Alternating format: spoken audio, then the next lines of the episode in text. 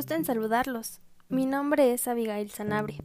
En el episodio del día de hoy hablaré sobre un tema interesante de debatir, que es el uso de instrumentos financieros para la cobertura de riesgos. Ahora bien, se estarán preguntando, ¿qué son los instrumentos financieros? Pues bien, estos son un contrato entre dos partes, donde una de ellas da lugar a un activo financiero y la contraparte a un pasivo financiero. Comúnmente, dichos instrumentos se utilizan en el mercado de futuros, y estos cuentan con tres características básicas, las cuales son Número 1. La liquidez, que consiste en la facilidad y certidumbre de su rápida conversión en dinero, sin sufrir pérdidas. La segunda es la rentabilidad, es decir, se basa en la capacidad de que el instrumento financiero genere rendimientos.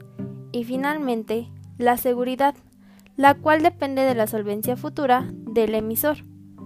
Dicho lo anterior, es indispensable conocer los tipos de instrumentos financieros existentes dentro del mercado de futuros, los cuales son los futuros, que de acuerdo con BBVA consisten en la realización de contratos de compra o venta de ciertas materias en una fecha futura, pactando en el presente el precio, la cantidad y la fecha de vencimiento. Actualmente, estas negociaciones se realizan en mercados bursátiles.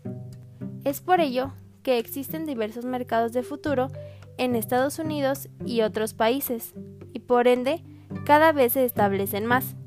El siguiente instrumento financiero es el forward, el cual es un compromiso entre dos partes de comprar o vender un activo a un precio fijado en una fecha determinada. Es decir, es un instrumento financiero derivado, dado que su existencia depende directamente del valor de otro activo. Por ende, los tipos de cambio forward se cotizan a 30, 90 y 180 días.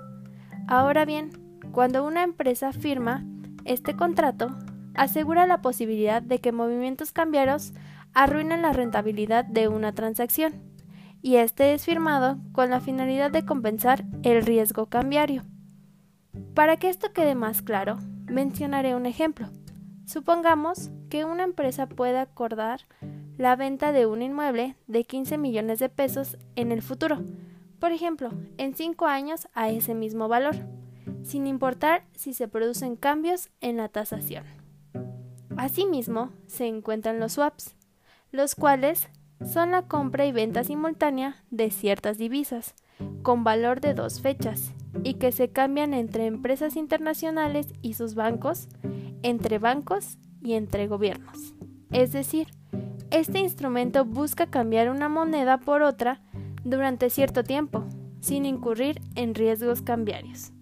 Y finalmente se encuentran las opciones, las cuales son un contrato que otorga a su propietario el derecho de comprar o vender algún activo a un precio fijo, en una fecha determinada, siendo este un contrato financiero único, ya que da al comprador el derecho, más no la obligación de hacer algo. Un claro ejemplo es la compra de un edificio, donde el tenedor tiene el derecho de comprar este en 2 millones de dólares en cualquier momento antes de la fecha determinada. Por consiguiente, los futuros, forwards, swaps y opciones representan a los principales instrumentos derivados.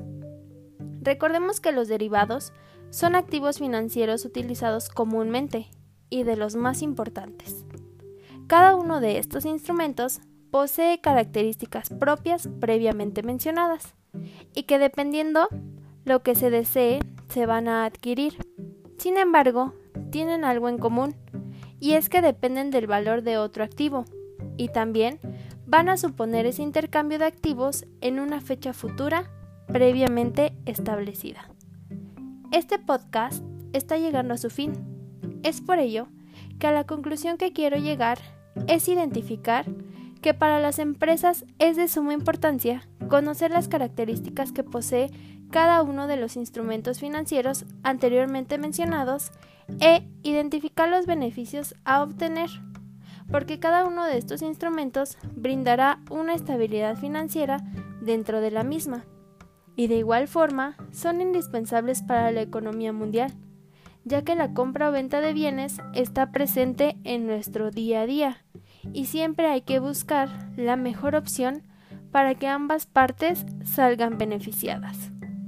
Gracias por tu atención. Este primer episodio llegó a su fin.